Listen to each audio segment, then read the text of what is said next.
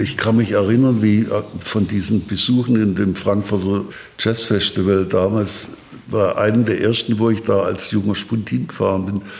Da ist der Brötzmann aufgetreten. Da ist für mich eine Welt eingefallen, der vorher nur bis zum Swing Jazz gekannt hat. Und dann trötet da einer da die Halle zusammen. Ja klar, gleich die Platte gekauft.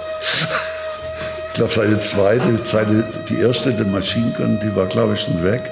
Aber die zweite, die er auch so als selber produziert hat, gleich gekauft.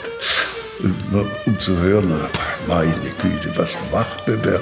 Das klingt ja ziemlich anders wie Ellington.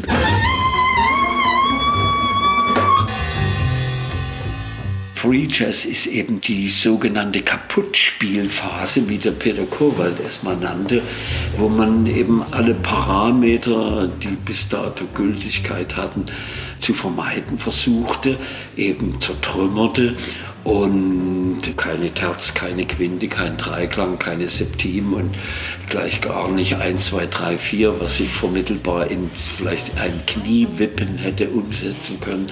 Also es wurde äh, sozusagen ziemlich demoliert und das war auch wichtig und gut.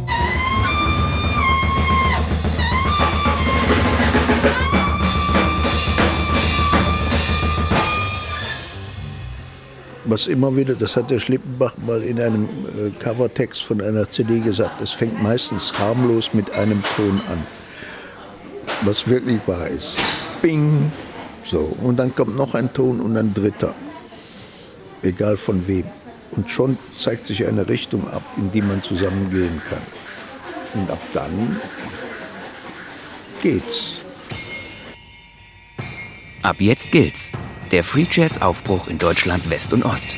Ein Feature von Helmut Böttiger und Ulrich Rüdenauer.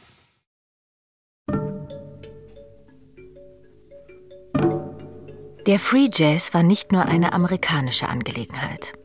In den 60er Jahren begannen auch deutsche Musiker völlig neue Töne zu produzieren. Es entstand etwas, das vorher ganz unvorstellbar gewesen war und mit dem niemand gerechnet hatte.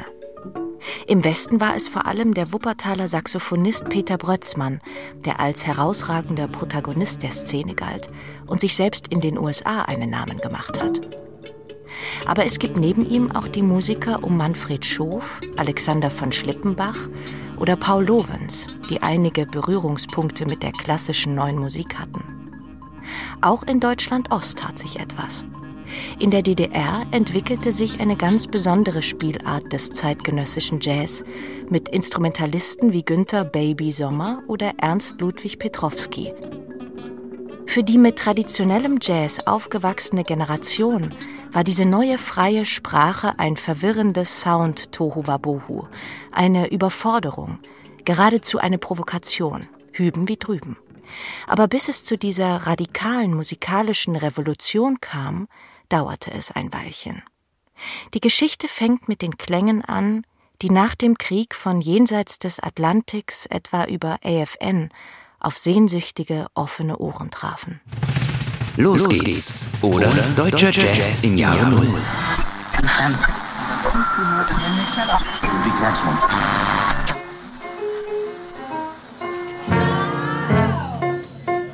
Deutschland war nach dem Zweiten Weltkrieg auch kulturell verwüstet. Eine mögliche Rettung waren die Kasernen der US-Armee und deren GI-Clubs. Und die Radiosender AFN und The Voice of America mit dem legendären Moderator Willis Canova. Vielleicht war es schon ein magischer Moment, als Albert Mangelsdorf 1947 zum ersten Mal in einer Big Band im GI Club im Kurhaus von Bad Soden auftrat. Binnen kurzer Zeit wurde er zum führenden deutschen Posaunisten. Die jungen deutschen Musiker machten sich auf.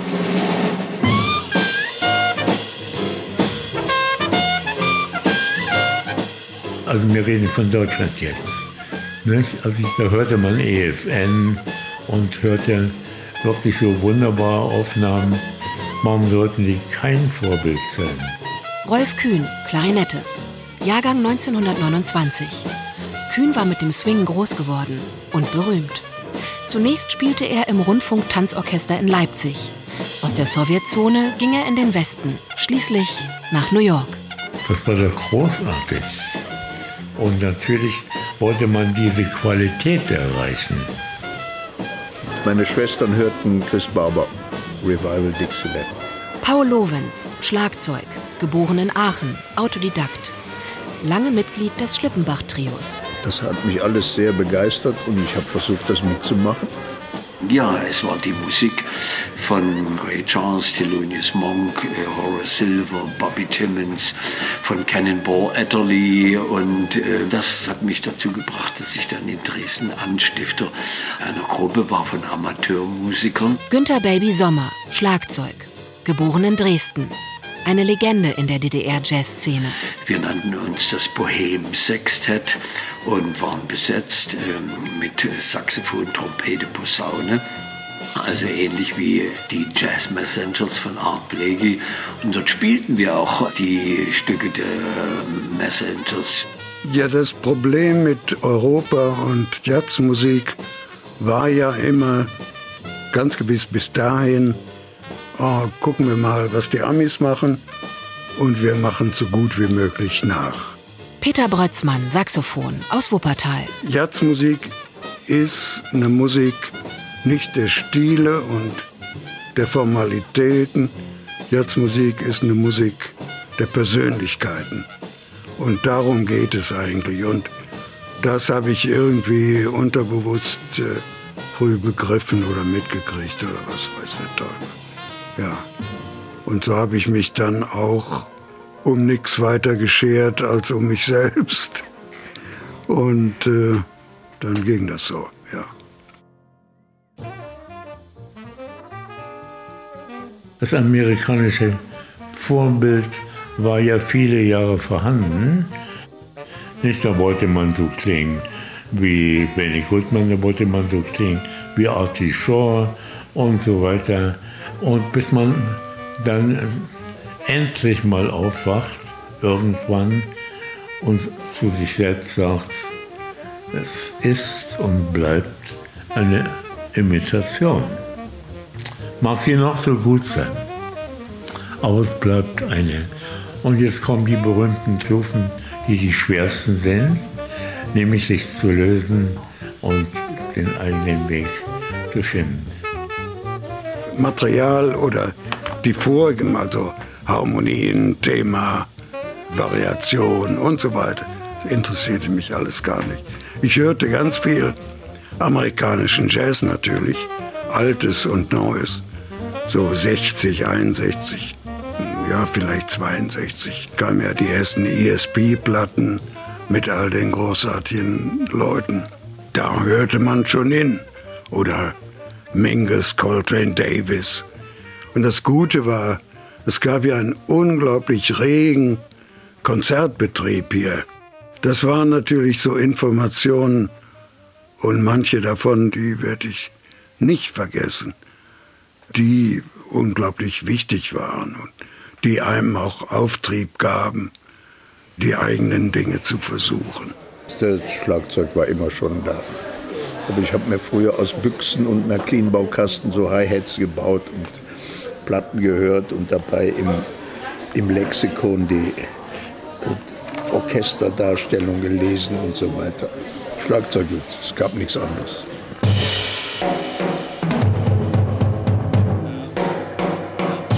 Wir hatten eine Schulband in Remscheid noch. Und die machten so Dixieland, äh, damals war Revival Time. Und da gab es einen guten Klarinettisten, der machte Abitur. Die Klarinette stand rum. Ich hätte viel lieber ein Schlagzeug gehabt oder viel lieber Trompete gespielt, weil Trompete konnte sagen, da geht's lang. Klarinette fummelte immer da irgendwo rum. Aber es gab nur die Klarinette. Ich die mit nach Hause genommen, habe meine drei Schallplatten aufgelegt und geübt. Und dann kamen aber die ersten Bebop-Themen, so die, die einfacheren. Und dann hieß es, Boltzmann, du brauchst ein Saxophon. Und dann habe ich mein Rad verkauft, habe meine elektrische Eisenbahn verkauft. Und habe dann irgendwo in Düsseldorf ein Saxophon gefunden. und dann angefangen, ja. Und so ist es geworden und ist auch gut so.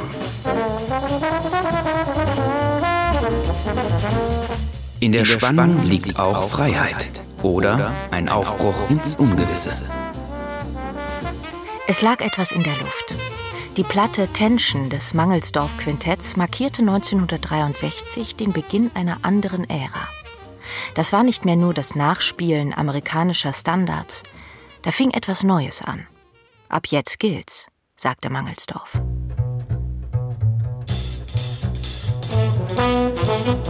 Langsam versuchte man in ganz Europa, sich freizuspielen. Englische Jazzmusiker verwendeten dabei den Begriff der Emanzipation, um sich kraftvoll von den amerikanischen Vorbildern loszusagen. Der einflussreiche Jazzkritiker und Impresario Joachim Ernst Behrendt nahm das in einem programmatischen und viel diskutierten Aufsatz in den 70er Jahren auf. Also da gibt es schon diese Versuche, die Rezeption der Musik in diese Richtung zu lenken. Harald Kisjedo, Saxophonist. In seinem Buch European Echoes improvisiert er als Musiktheoretiker über experimentellen Jazz in Deutschland von 1950 bis 1975. Zugleich ist wichtig, glaube ich, zu erwähnen, dass Behrens Begriff der Emanzipation in sich widersprüchlich war und auch durchaus dialektisch angelegt war. Das heißt, er betonte, dass es gefährlich sei, den Begriff als undifferenziertes Schlagwort zu verwenden. Und er schrieb in seinem Aufsatz 77 auch, dass der europäische oder deutsche Jazz weiterhin vom US-amerikanischen Jazz abhängig sei und, und sogar in den 70er Jahren, also zu dem Zeitpunkt, als er das geschrieben hat, wieder stärker abhängig geworden sei. Das Label Jazz Made in Germany machte die Runde, sollte zu einer Trademark werden. Durchaus mit identitätsstiftender und identitätspolitischer Komponente. Es war zwar kein Etikettenschwindel, aber ein wenig plakativ. Die Musikerinnen und Musiker selbst waren sich darüber bewusst, welchen Einfluss gerade der afroamerikanische Jazz auf sie hatte. Und doch versuchten sie, eigene, unterschiedliche Wege zu gehen. In der jungen DDR war es nicht unmöglich, an authentischen Jazz aus den USA zu kommen. Seit Mitte der 50er Jahre waren Jazzaktivisten von der Stasi ins Visier genommen worden aber vor dem Mauerbau konnten noch Konzerte amerikanischer Instrumentalisten in Westberlin besucht werden. Vor allem aber waren es westliche Rundfunksender, die Informationen über die neuesten Entwicklungen lieferten. Ich hatte eine Platte und da war Duke Ellington drauf und Albert Mangelsdorf. Auf der einen Seite Duke Ellington und auf der anderen Mangelsdorf. Ne? Und äh, die habe ich ganz viel gehört. Mangelsdorf war eine verbindende Figur einflussreich für einen experimentierfreudigen Gitarristen wie Joe Sachse aus dem Osten. Noch einflussreicher aber für die jungen Wilden aus dem Westen. In Deutschland vergisst man immer zu erwähnen, Albert Mangelsdorf war so eine wichtige Figur. Peter Brötzmann. Es gab mal eine Zeit lang in Köln eine kleine Kneipe von so einer Kölschbrauerei. Da konnte man spielen für ein Apfel und Ei. Und äh, wenn ich dann Albert anrief und sagte, ja, es gibt wieder einen Job in der Kneipe. Die Bahnfahrt und da stand immer ein Fasskölsch auf dem Klavier. Na, es gab ein bisschen, aber er kam. Ich war in der Dixieland-Band und Tanzmusik und ging dann in irgendeine Tonhalle in Aachen und dann kam das Mangelsdorf-Quintett mit Sauer und, und Ralf und so weiter im Smoking und die haben da ihre Dinger geblasen und ich war von den Socken. Paul Lovens in der Hotelbar, kurz bevor er den Albert Mangelsdorf-Preis 2019 überreicht bekommt. Dass ich dann mit dem mal 20 Jahre später spielen würde, hätte ich mir auch nicht geträumt oder auch nicht erwartet und auch nicht gewünscht. Das kam dann so. Das eigentliche Schlüsselerlebnis war die Einladung zu einem Jazzfestival in Prag. Der Schlagzeuger Günther Baby Sommer aus Dresden. Er ist einer der bedeutenden Protagonisten des Ostjazz.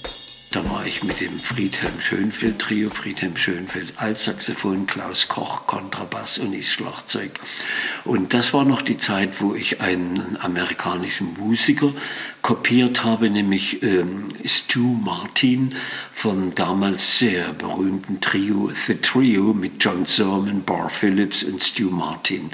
Und in Prag ankommend äh, komme ich in den Konzertsaal in die Zerna rein und gucke mal so in ein Programm, was da so auf den Sitzen herumlag. Und dann schoss mir ein der dieser panischer Gedanke beim Lesen, äh, nämlich dass am gleichen Abend das originale Trio mit Stu Martin spielte und wir die Vorband waren für dieses Trio.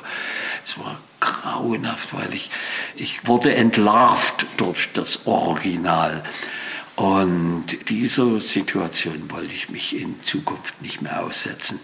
Und nach diesem Erlebnis habe ich gedacht, das ist nicht mein Weg, sondern guck mal dich in Europa um.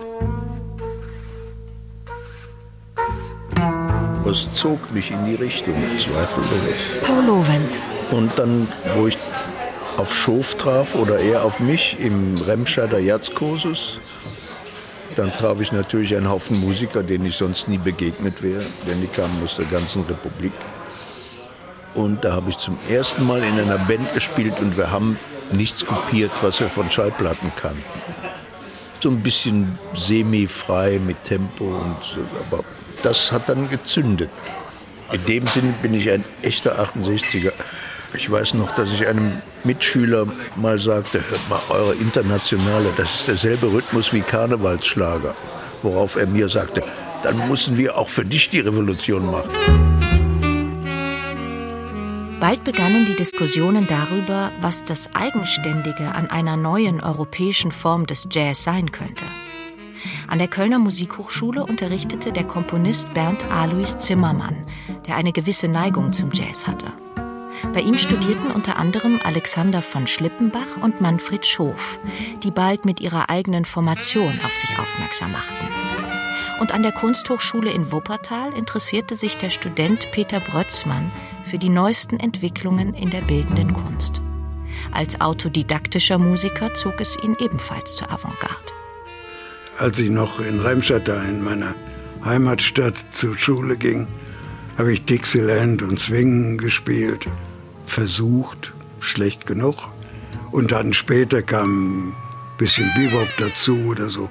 Aber ich war nie so ein Professional in diesen Dingen, wie Schof das war oder Gerd Dudek, der grandiose Tenorspieler. Oder vielleicht war das natürlich auch ein Grund, hey, wenn du das nicht kannst, dann musst du eben deinen eigenen Kram finden. Abnabelungsprozesse oder die Suche nach einer eigenen Tradition. Das hat natürlich zu tun, denke ich, damit, dass Ende der 50er Jahre sich radikale Veränderungen im Hinblick auf musikalische Gestaltungsprinzipien vollziehen.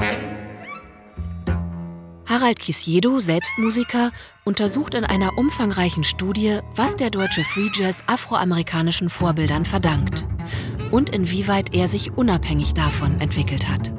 Das heißt, dass Standards ähm, von vielen Leuten nicht länger gespielt werden, dass die Improvisationen nicht länger basieren auf einem periodisch wiederkehrenden harmonischen Bezugsrahmen und so weiter. Und das wurde, glaube ich, damals von einigen Leuten als Chance gesehen, sozusagen etwas vermeintlich genuin Europäisches oder so in die Musik reinzubringen. Eine Befreiung von amerikanischen Vorbildern das würde ich gar nicht unbedingt in den Mittelpunkt stellen, denn das, was, glaube ich, sehr, sehr viele umgetrieben hat, war die Reflexion auf den eigenen kulturellen Hintergrund. Nina Polaschek, Kontrabass, Theorie. Das heißt, ich lebe als Musiker, als Musikerin in Europa. Da gibt es eine reichhaltige Tradition. Ich bin ein weißer Musiker, eine weiße Musikerin. Was ist also meine Musik? Das bedeutet natürlich nicht, dass sie die amerikanischen Vorbilder nicht geschätzt hätten, sondern ja, natürlich haben sie sie geschätzt, aber es ging natürlich dann doch auch darum, das eigene zu suchen und zu entwickeln. Wir haben bloß eins nicht, wir haben die Wurzeln nicht. Wir haben andere, muss man gucken und finden. Gerade die Engländer und Holländer, die haben ja sich schon mal sehr vom freien Jazz der Amerikaner abgenabelt und sind eben speziell englisch, nämlich in die neue Musik und deshalb dann später auch Improvised Music sich nennend und nicht mehr Free Jazz nennend, sondern es ist ja auch ein Begriffswandel, der dann entsteht. Nee, ich glaube mit der neuen Musik, also ich hatte damals auch mein Cage gelesen und gehört und äh, Charles Ives war mein Favorite damals, ist er immer noch. Stockhausen hatte ja gerade Anfang 60 sein elektronisches Studio aufgemacht hier. Und das ging bei mir immer ein bisschen parallel auch. Bloß die Arbeitsweise ist natürlich, war und ist eine total andere als, ich bin nicht mehr als ein Spieler. Ich will nicht mehr als spielen. Und ich will aber auch keine großen Vorschriften vor mir sehen. Und auf der anderen Seite, auf der seriösen Seite, gibt es natürlich ganz viel Disziplin. Ich meine, wir hatten auch unsere Disziplin, aber es war ein bisschen eine andere. Aber die Resultate oder das, was ich manchmal zu hören kriegte, das, äh, das war schon interessant.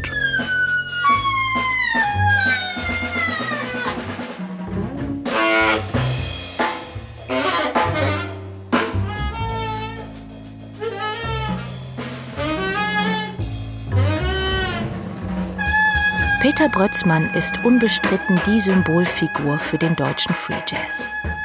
Es lohnt sich, seine Geschichte näher zu betrachten. Was Brötzmann in den 60er Jahren in der Bundesrepublik auslöste, war ein Schock. Uns wollte ja auch keiner. Uns wollten ja nur immer ein paar komische Leute. Aber wir konnten dann, als es dann so ein bisschen losging, wir konnten dann äh, sagen wir mal, in Kiel anfangen und äh, drei Wochen später in München aufhören. Kleine Clubs, Scheißangelegenheiten, kleine Gagen, aber für die Sozialisation und für die Entwicklung der Musik war das ungemein wichtig, ja. Nein, nein, das war schon gut. Ja, ich habe ja ein paar Mal mit Botzmann gespielt und das Trio mit Fred van Hove und Han Benning ist natürlich unerreicht. Und ich, ich finde ihn nach wie vor toll, auch wegen seiner exemplarischen Vulgarität irgendwie. Das ist so, boah. Und das ist echt, das ist er, das ist absolut authentisch.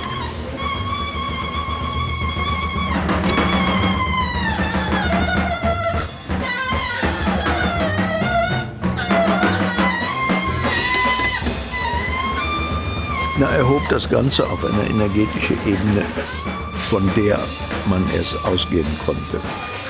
Also da wurde nicht mit einem langen, dünnen Ton angefangen oder ein harmloser Ton am Anfang. Das war sofort volle Kanne. So, und da muss man sich darauf einstellen. Ich bin dann Ende 50 nach Wuppertal hier an die Kunstschule gegangen.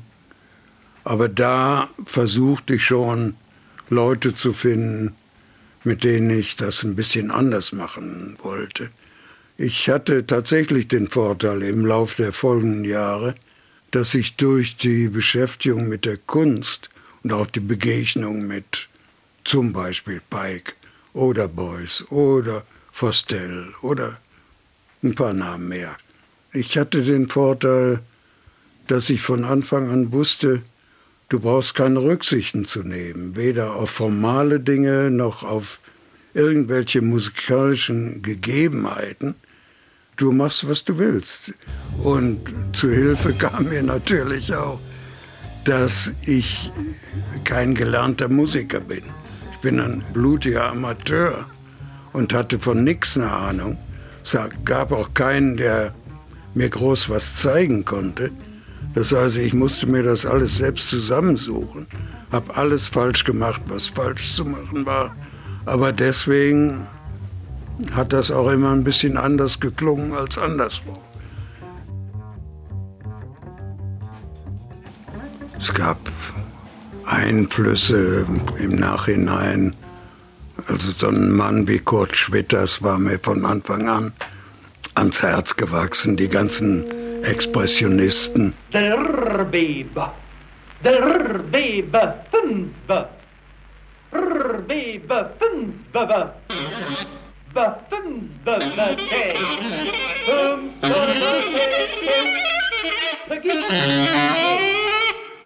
aber wir hatten ja auch hier im Kreis Düsseldorf-Köln, Wuppertal damals war auch noch eine bewegte Kunstszene, da war was los. Ne? Also man brauchte gar nicht so weit. Dann auch meine erste Ausstellung, größere hatte ich in Holland gleich über die Grenze in Nijmegen. Dann gab es auch ganz schnell die Kontakte nach Amsterdam und schon über die Grenze nach Holland zu gehen, war eine gewisse Befreiung. Die Leute waren anders, das Leben war anders. Es war einfach zu der Zeit jedenfalls, kriegt man richtig Luft. Und es war nun mal dieser Adenauer Staub mit all seinen Leichen im, in den Büros da sitzen. Und da waren die Leute, die wussten auch viel mehr. Wir waren ja in Deutschland so abgeschnitten gewesen. Es gab ja keine Information über amerikanische Literatur oder man kriegte ja ganz schwer die ersten Schallplatten. Und äh, das war in Holland alles anders. Die wussten alles die kannten alles, die hatten die Zeitung, die zwei Tage vorher in New York rauskam, die konntest du in Amsterdam dann kriegen und all sowas. 1968 nahm Brötzmann mit einem von ihm zusammengestellten Oktett die Platte Machine Gun auf. Es war zunächst eine Privatpressung mit 100 Exemplaren. Mittlerweile ist sie eines der begehrtesten Sammlerstücke weltweit und hat eine Aura wie vielleicht nur noch die Original-Bananenplatte von Velvet Underground mit Nico.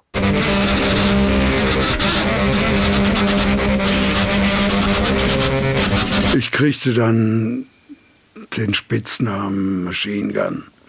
Und daher kommt der Titel. Aber es waren natürlich wilde Zeiten, auch in der Politik. Und es war natürlich Vietnam und es war natürlich die politischen Morde in den Staaten. Also es passte.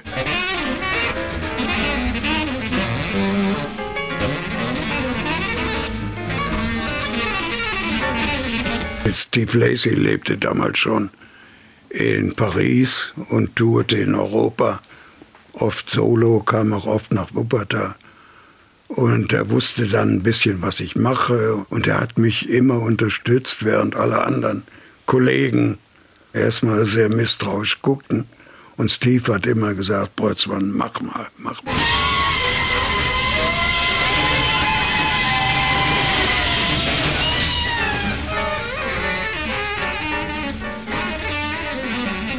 Oder selbst so ein relativ altmodischer Herr wie Lee Konitz, als er mich zum ersten Mal gehört hat, die Reaktion der Leute war wieder, oh, keine Musik und so. Aber kam er an und sagte, hey, do your thing. Keine One-Man-Show oder freie Radikale und abstrakte Ästheten. Mitte der 60er Jahre war Brötzmann mit seinem Trio der absolute Vorreiter eines kompromisslosen deutschen Jazz. Doch auch daneben entwickelte sich etwas. Das Manfred Schof Quintett mit Alexander von Schlippenbach am Klavier etwa hatte ebenfalls einen ganz eigenen Charakter. Es gab fast so viele Positionen wie Musiker, findet Harald Kisiedu. Die experimentelle Jazzbewegung in Deutschland ist nicht monolithisch. Und sie ist auch im Hinblick auf politische Orientierung oder politische Gesinnung, wie immer man das formulieren möchte, ist sie nicht einheitlich. Äh, ganz im Gegenteil.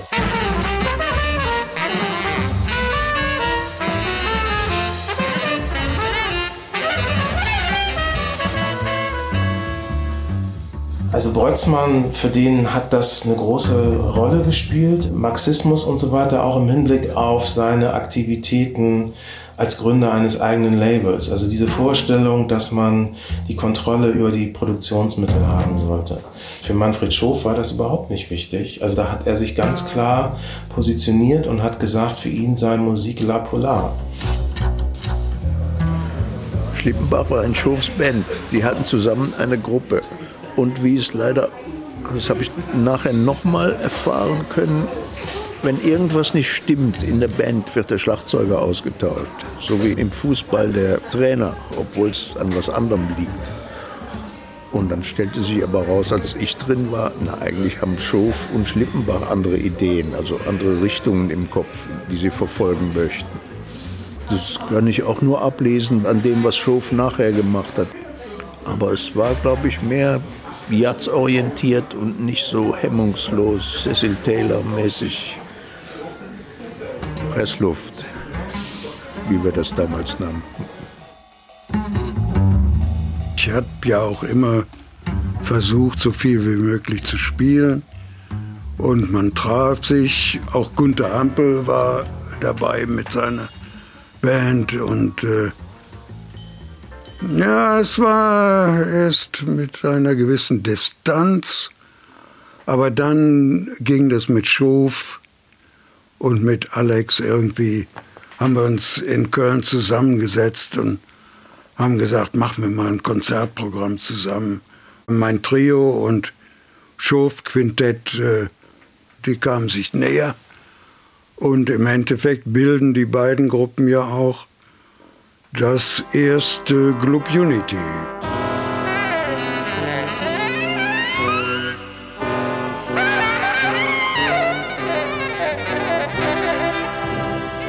Gerd Dudek, der grandiose Tenorspieler.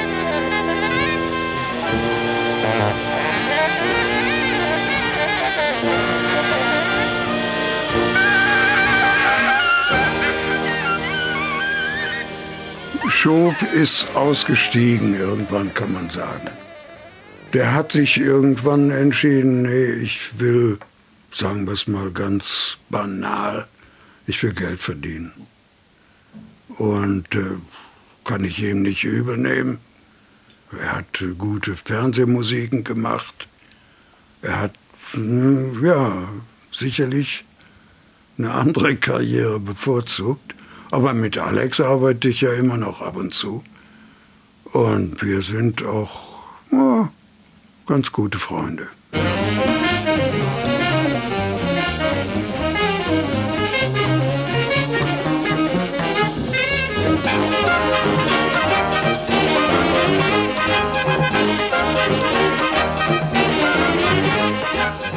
Bald gab es durchaus unterschiedliche Spielarten eines Free Jazz in Deutschland. Aber einig war man sich darin, auch die Ränder auszuloten, das landläufige Musikverständnis zu irritieren. Im Westen wie im Osten. Was wir uns zu eigen gemacht haben, ist die Energie. Günther Baby Sommer. Die Energie, die Dichte und äh, die Unerbittlichkeit, etwas zu tun, bis man glaubt, es erfüllt zu haben, das, was man tun wollte, was man tun musste. Naja, das ist ja eine Revolution, wenn jetzt zu der normalen Musik auch Geräusche dazukommen. Ne? Und auch in so einer Lautstärke wie Peter Protzmann. Helmut Joe Sachse, Gitarrist, der in den 70ern an der Hochschule für Musik in Weimar studiert hat. Aber das kann ja nicht ewig überraschend bleiben. Ne? Die Musik, die gehört nur schon dazu. Schon viele Jahre gibt es Jazzkonzerte in allen möglichen Clubs. Und die Leute haben sich daran gewöhnt. Äh, ich sage immer, äh, es ist Massentierhaltung ist Mist und Massenveranstaltungen sind eigentlich auch Mist. Die Musiker sagen immer, also 300 Leute kann man zur Not begeistern. Aber wenn es dann mehr sind als 300 Leute, ist es schwer. Da sind dann meistens die Gegner in der Überhand. Ne? Also mit unserer Musik jetzt. Heute sind wir durch Erlangen gefahren mit dem Zug. Da dachte ich, oh ja, hier haben wir auch gespielt. Unter einem Schwimmbad. Der Club roch derartig nach Chlor. Paul Lorenz. Aber es ging viel durch die Vorwinterreisen, durch vor allem süddeutsche Clubs. In Flensburg haben wir nie gespielt, in Kiel auch nicht, nördlich von Hamburg brauchen die sowas nicht. In Hamburg haben wir gespielt in der Fabrik, so ein altes Holzgebäude. Da habe ich gespielt und irgendwann offensichtlich weil es ihm nicht gefallen hat, hat mir jemand von oben einen Sack, eine Plastiktüte in den Schoß geworfen. Ich saß am Schlagzeug, der platzte auf und es waren alles Fischgräten und Köpfe. Und dann hat man Kontakt gehabt zu ein paar Leuten aus Frankfurt, die im Club aufgetreten sind. Und dann hat sich das halt so fortgesetzt. Frieder König, Mitbegründer einer der Hotspots des Free Jazz in Deutschland, dem Club W71 in Weikersheim. Thomas Stanko war mal da. Gleich 15 Leute, die sich das angehört haben. Aber das war so eindrucksvoll, dass die danach gesagt haben, das ist es. In der Richtung geht's, das andere ist alles Mist. Wenn man sich die jahrzehntelange Geschichte des Free Jazz und der sogenannten freien Improvisation einmal anschaut oder Revue passieren lässt, dann sind da so viele unterschiedliche ästhetische Entwicklungen vonstatten gegangen. Nina Polaschek, Musikerin und Wissenschaftlerin. Musikerinnen sind immer wieder darüber hinausgegangen. Und das ist gut so. Und das ist ja auch zumindest in unserem westlichen Kunstsystem, das sich seit der Aufklärung ausdifferenziert hat, Kern des Ganzen. Boltzmann, mach mal, mach mal. Als meine deutschen Kollegen hier merkten, ach, die Amis nehmen den Boltzmann ernst, äh, da war der Kontakt dann auch ein bisschen einfacher.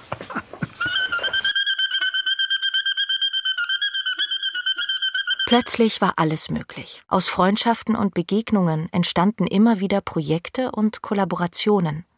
Und erstaunlicherweise funktionierte das auch über die deutsch-deutsche Grenze hinweg. Der Free Jazz in der DDR war eine der überraschendsten Wolten, die die Musikgeschichte im Laufe der 70er Jahre schlug.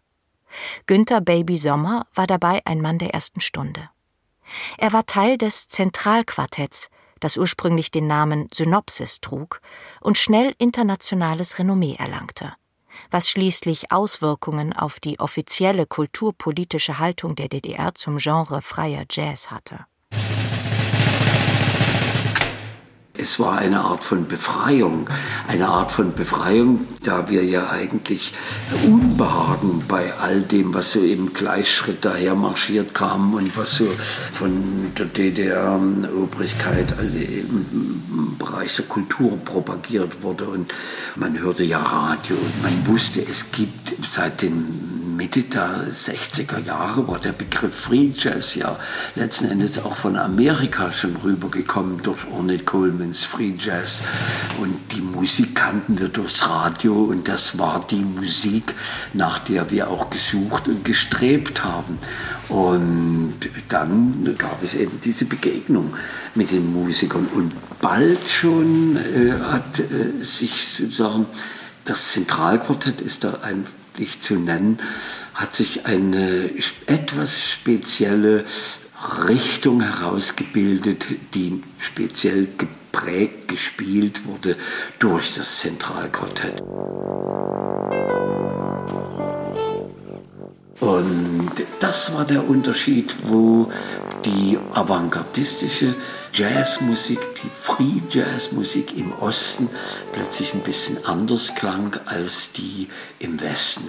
Wir sind da völlig unvoreingenommen reingegangen, weil wir haben ja schon seit der Grundschule gelehrt gekriegt, dass alle Nazis sowieso im Westen wohnen und der Osten entnazifiziert ist, dass äh, die ehemalige DDR, also mit äh, Nazi-Deutschland, gar nichts erbrechtlicher Seite zu tun hat. Und deshalb gab es für uns auch nicht so diese Bremse, sich äh, dem Begriff Deutsch oder der, eben der deutschen Geschichte so zu verweigern. Und da entstand eben dann dieser spezielle Klang, den das Zentralquartett äh, sehr kultiviert hat bis zu seinen letzten Einspielungen eben aus deutschen Landen, wo äh, diese ganzen mittelalterlichen äh, Lieder uns Vorlage sind für unsere wirklich wilden und freien Ausflüge eben ins Freie hinein, aber irgendwo herkommend und letzten Endes irgendwo wieder hinführend.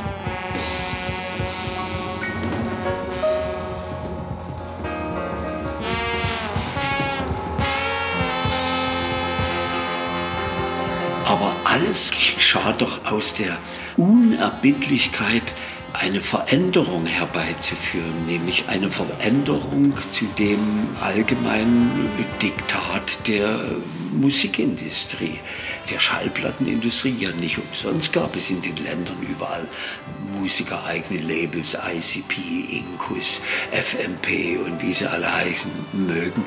Und das sind eben Initiativen, wo Musiker ihre, ihre Geschicke selbst in die Hand nehmen und ihre Musik nicht nach der Marktfähigkeit spielen wollten und produzieren wollten. Ja, und äh, da das bei uns im Osten nicht ging, wir hatten nur eine Schallplattenfirma, nämlich Amiga, haben wir uns ganz schnell FMP angeschlossen. Musik kennt keine Grenzen.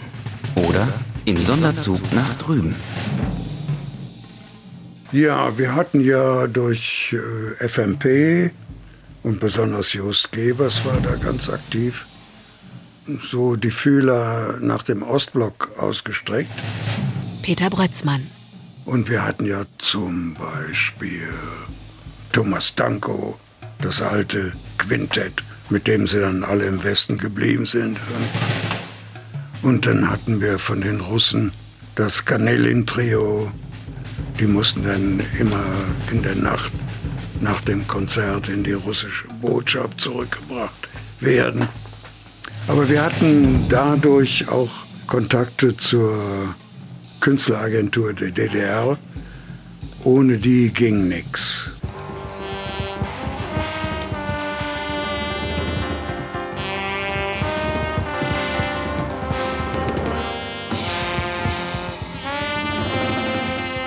Am 8. April 1979 traten zum ersten Mal Jazzmusiker aus der DDR in der Bundesrepublik auf. Im Club W71 im süddeutschen Weikersheim. Frieda König. Und dann hat sich das so ergeben bei den Berliner Jazztagen, wo ich dann im Herbst mal dort war. In der Pizzeria neben dem Quartier Latin, da saß ich und dann kam der Michel Pilz, der auch schon bei uns gespielt hat, mit irgendjemand rein. Und dann hat der Pilz aber ständig mit einer Frau am Nachbartisch geredet. Und ich saß mit irgendeinem fremden Menschen da am Tisch. Und dann haben wir so ein bisschen mühsam Konversation gemacht, was er denn macht. Ja, er wäre Musiker. Und wo er denn herkäme, ja, aus Ostberlin und so. Dann sagt der Pilz noch, der ist ganz gut und so mit dem müsste man mal was machen. Und dann hat der, der Conny Bauer, war das, äh, der hat dann gesagt, ja, wenn man da was, dann sollte man den, den Günter Sommer mit dazu nehmen. Und, und der Pilz hat den Bushin Liebergal vorgeschlagen. Und ich habe dann gesagt, ja, das machen wir in Weigersheim. Der Free Jazz in der DDR wurde sofort politisch verstanden und genau beobachtet. Also es war nicht ganz so schlimm, weil wir keine Texte hatten. Aber Probleme haben natürlich auch gehabt, dass die Leute den Vorhang zugezogen haben während des Spielens und so weiter. Als Amateur war ich verboten, weil ich so viel West gespielt hatte, also Westtitel. Da hatte man uns mal mitgeschnitten. Und das Verbot hatte allerdings einen positiven Nebenaspekt, dass ich gezwungen war, danach selber zu komponieren. Ne? Wir wollten ja nicht diese Schlager da aus der DDR nachsingen, haben wir eben selbst was gemacht das hat geschult. Ja. Naja, das ist das Stichwort Peitz. Dort kamen ja die Leute aus dem ganzen Land herbeigetrennt. Alle, die im Schulterschluss im gemeinsamen Unbehagen gegenüber staatlich verordneter Kulturpolitik in unserem Treiben, in unserem Umgang mit dem Instrumentarium, mit der Musik generell, äh, mit der Bühne, mit allem, was es gab und ob das Autoradkappen waren, ob das irgendwelche Schlossergeräte waren und was. Und das hatte natürlich auch dann klar gesellschaftspolitische Konsequenzen. Das, was da praktiziert wurde auf der Bühne, das war ja eine Freiheit, die, ein normaler Lehrling oder Student in der ehemaligen DDR überhaupt nicht haben konnte. Und das war natürlich auch der Grund, warum da ganz viele Leute gekommen sind, die nicht Dur von Moll unterscheiden konnten oder die, die einfach wegen der Atmosphäre und wegen diesem Gefühl von etwas Anarchismus, was darüber kam, kamen, dorthin gekommen sind und mit ihren Parkerkutten und ihren langen Haaren und die langen Sachsenbärte, der ganze äußerliche Habitus, wenn man sich die Fotos von den Open-Air-Konzerten in Peitz anguckt, das ja auch eine geballte Uniformität der Kleidung und des äußeren Habitus und ja, wie Mörs oder Woodstock oder was. Es gab schon Rockbands, das wissen wir ja in der DDR, aber die hatten immer mit ihren Texten zu tun. Die mussten ja immer ein bisschen sozialistischen Optimismus noch in ihren Texten drin haben. Alle diese Musiker, Songwriter und Pop- und Rockgruppen, die haben mir eigentlich leid getan.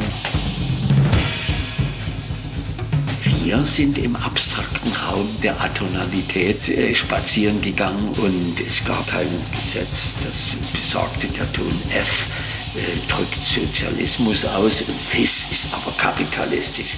Also konnten wir auf dem FIS rumhacken, so viel wir wollten.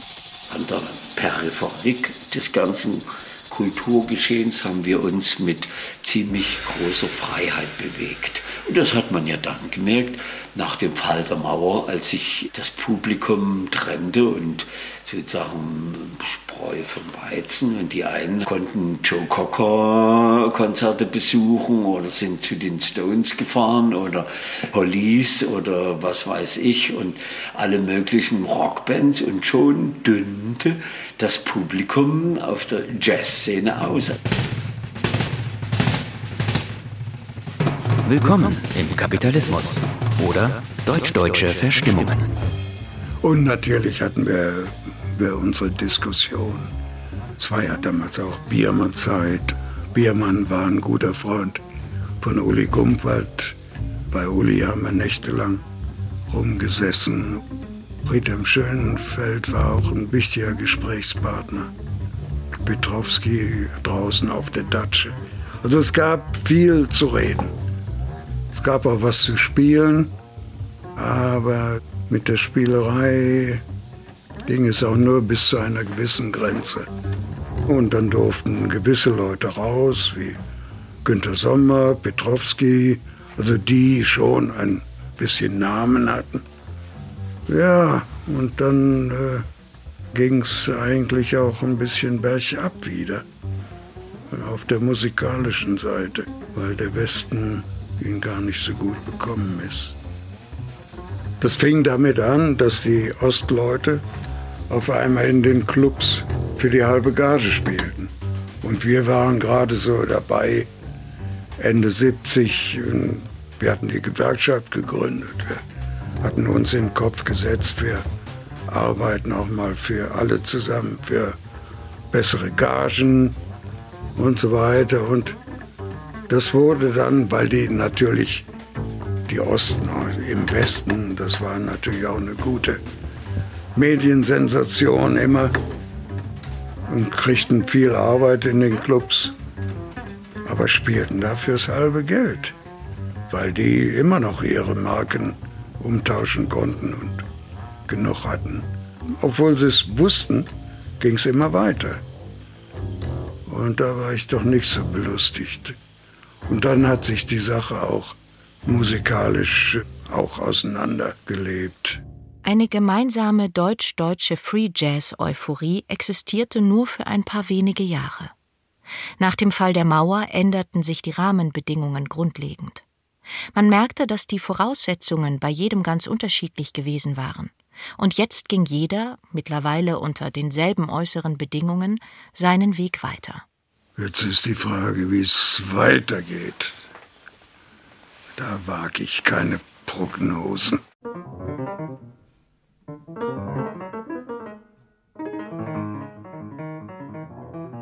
Auch der Free Jazz hat sich nach seinem frühen Aufbruch in den 60ern weiterentwickelt. Nach der sogenannten Kaputtspielphase differenzierten sich die Vorstellungen einer freieren Musik aus. Der Jazz etablierte sich an Musikhochschulen. Dadurch entstanden ganz neue Herausforderungen.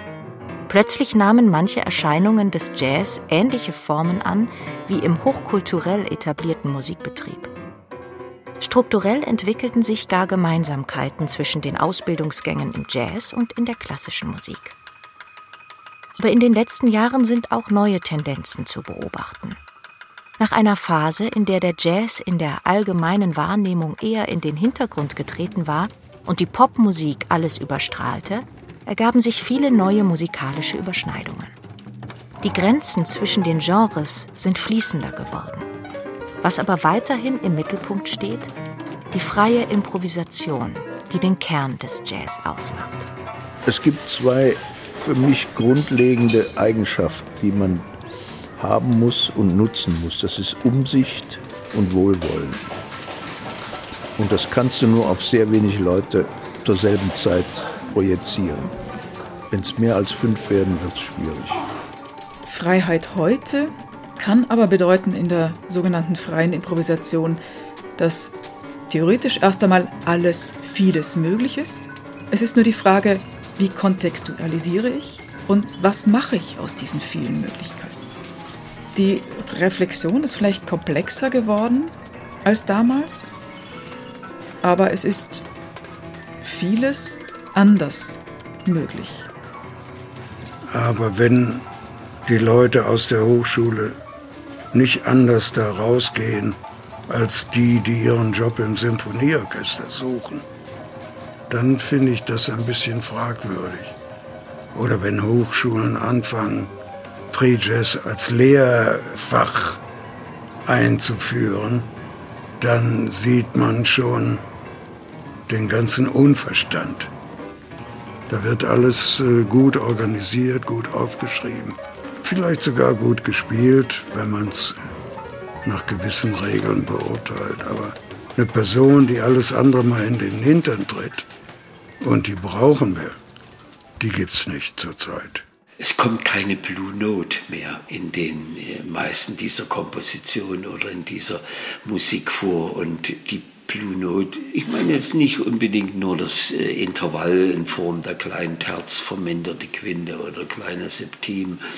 Die Blue Note ist eine Lebenshaltung, ein musikalischer Ausdruck des gelebten Lebens.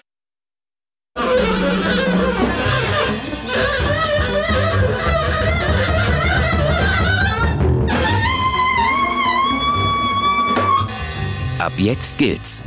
Der Free Jazz Aufbruch in Deutschland West und Ost. Ein Feature von Helmut Böttiger und Ulrich Rüdenauer. Es sprachen Tina Haseney, Eva Meckbach und Steffen Lehmann.